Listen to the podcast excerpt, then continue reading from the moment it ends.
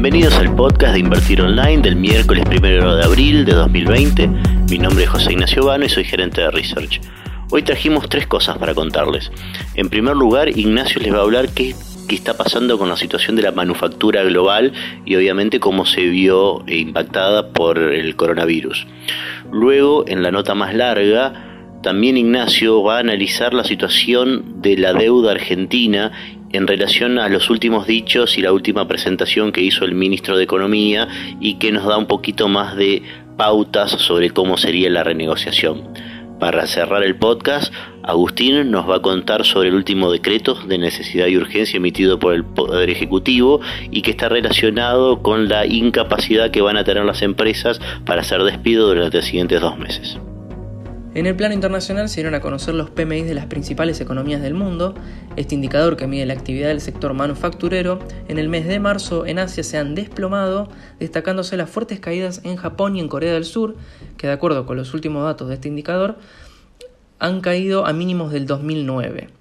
Por otro lado, China fue el único país que mostró un repunte, subiendo casi 10 puntos desde el mínimo histórico de 40,3 puntos hasta los 50,1 puntos, quebrando de esta manera levemente al alza la franja de los 50 puntos, que a partir de este límite ubica la actividad en la zona de expansión económica. El PMI del sector manufacturero de la eurozona registró una caída de, tres décimas en el último mes, volviendo a caer por segundo mes consecutivo luego de su derrumbe en el mes de febrero de casi 4 puntos. Actualmente se sitúa en los 44,5 puntos.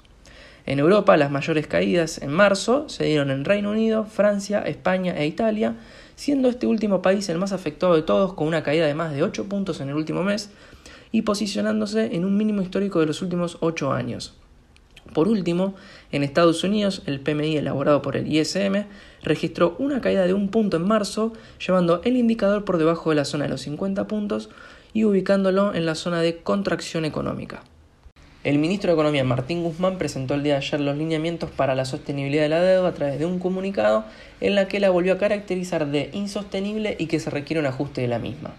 El saldo de la deuda reestructurada en moneda extranjera asciende a 83 mil millones de dólares y dentro de este marco el gobierno no piensa incluir a la deuda que se encuentra en manos de entidades públicas como el Banco Central y la ANSES, ya que las considera que forman parte del sector público nacional. Ahora bien, ¿cuáles son los principios generales para llevar la deuda a valores sostenibles? Bueno, en primer lugar, poner la deuda en un sendero que implique una reducción del porcentaje de deuda con respecto al PBI en el largo plazo y esto lo van a lograr reduciendo los costos estructurales de financiamiento. También buscan permitir que la Argentina absorba los shocks de la crisis económica que está atravesando, que inició en abril del 2018 y también de la actual crisis del coronavirus, y también prepararla para futuros shocks externos que puedan desestabilizar a la economía argentina. Ahora, en cuanto a los principios eh, más específicos con respecto a la sostenibilidad de la deuda, bueno, en primer lugar está eh, el periodo de gracia. ¿Qué quiere decir esto? Que a los nuevos bonos que van a entregar eh, en el canje de deuda, durante los primeros años no van a efectuar pagos de capital ni intereses. El plan del gobierno es que el Banco Central alcance unas reservas de 65 mil millones de dólares para el año 2024 y para el año 2030 que las mismas alcancen los 77 mil millones de dólares, ya que consideran que es fundamental restituir las reservas del Banco Central. Esto, bueno, nos da una insinuación de que es probable que haya un periodo de gracia por lo menos hasta el 2024. Pero bueno, habrá que esperar a la oferta de canje oficial. Otro principio es la reducción de cupones. Esto quiere decir que la tasa de cupón que pagan los bonos actualmente se tiene que reducir en forma sustancial en el mediano y largo plazo con el objetivo de que se pueda restaurar la capacidad de, del país de pagar sus intereses. Otro principio es limitar la capacidad de servicio de deuda en moneda extranjera. Esto quiere decir que eh, se debe limitar el servicio de deuda en moneda extranjera a niveles razonables en el mediano y largo plazo. Esto lo piensan realizar a través de la extensión de los plazos de vencimiento de la deuda y o también eh, en posibles quitas eh, de valor nominal de la deuda elegible, con el objetivo de lograr un perfil de amortización con costos de refinanciación que permitan a la economía hacer frente a los shocks adversos. Otro principio es el de mecanismo de recuperación de valor.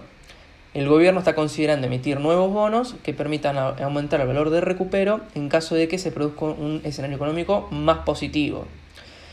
Esto es, por ejemplo, eh, a través de la emisión de, títulos que estén atados a la evolución del crecimiento económico, como los muy conocidos cupones PBI, que pagan cupón si la economía crece eh, mucho más a partir de un determinado porcentaje del crecimiento del PBI.